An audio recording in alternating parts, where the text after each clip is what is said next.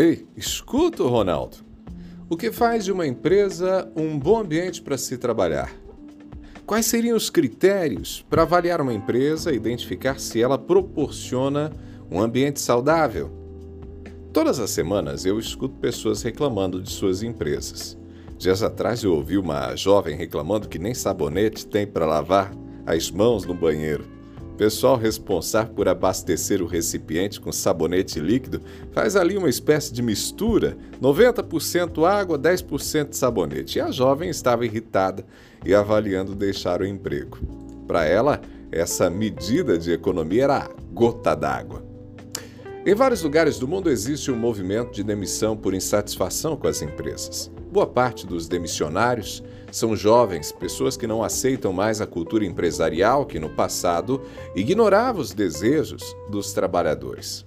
Mas afinal, como saber se a empresa adota práticas que valorizam e respeitam os colaboradores? Eu consultei o melhor da literatura sobre o mundo corporativo e reuni aqui algumas características. Eu penso que são critérios válidos para avaliar aí a sua empresa. Afinal, muitas das reclamações em relação às empresas têm mais a ver com certos melindres ou, como dizem, certo mimimi por parte também do trabalhador do que necessariamente por se tratar de uma cobrança ou uma prática desrespeitosa da empresa. Então, o que de fato é essencial? O que a gente deveria levar em consideração? Primeiro ponto, cultura organizacional inclusiva e diversificada.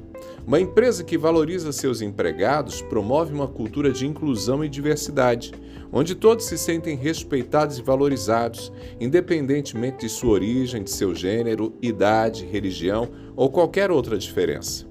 Segundo ponto, políticas de equilíbrio entre vida pessoal e profissional. Respeito pelo tempo pessoal dos empregados, oferecendo flexibilidade de horários e, quando possível, opções de trabalho remoto. Terceiro ponto: oportunidades de desenvolvimento e crescimento. Empresas que investem no desenvolvimento profissional e pessoal de seus colaboradores através de treinamentos e cursos de oportunidades de progressão na carreira. Geralmente os funcionários ficam insatisfeitos e notam que não há perspectiva de crescimento no lugar onde trabalham. Quarto ponto: comunicação transparente e aberta. Um ambiente onde a comunicação é clara, aberta, bidirecional, permitindo que os empregados expressem suas ideias e preocupações.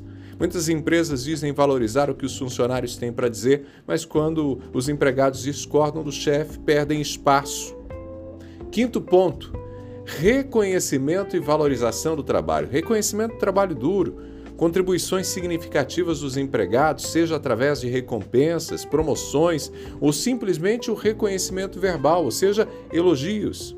Sexto ponto: práticas justas de remuneração e de benefícios. Um oferecimento de salários competitivos, pacote de benefícios que atenda às necessidades dos empregados. Sétimo ponto: autonomia e confiança conceder aos empregados certo grau de autonomia, de confiança para tomar decisões, indicando respeito pelas habilidades, pelo julgamento do trabalhador. De nada vale dizer que espera que os colaboradores sejam inovadores, ousados, mas criticá-los sempre que eles errarem por tentar algo diferente. Oitavo ponto: feedback construtivo e apoio. Ninguém aperfeiçoa suas práticas profissionais sem receber feedback. Mas se o feedback for apenas para pontuar problemas, rapidamente a motivação vai embora. Além disso, estudos mostram que para cada crítica, nós precisamos de três elogios. Se a empresa não tiver consciência disso, vai minar o ânimo dos colaboradores.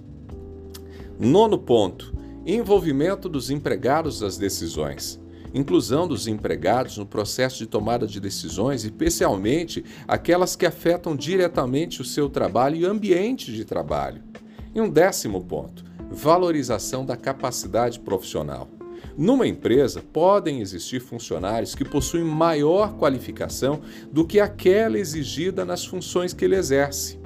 Noutras palavras, existem empregados que podem oferecer mais do que aquilo que é demandado.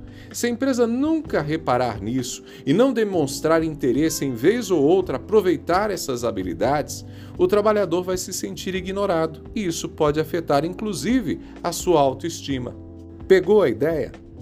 Esses aspectos não são apenas indicadores de uma empresa que valoriza os seus empregados, mas também são fundamentais para criar um ambiente de trabalho produtivo e positivo.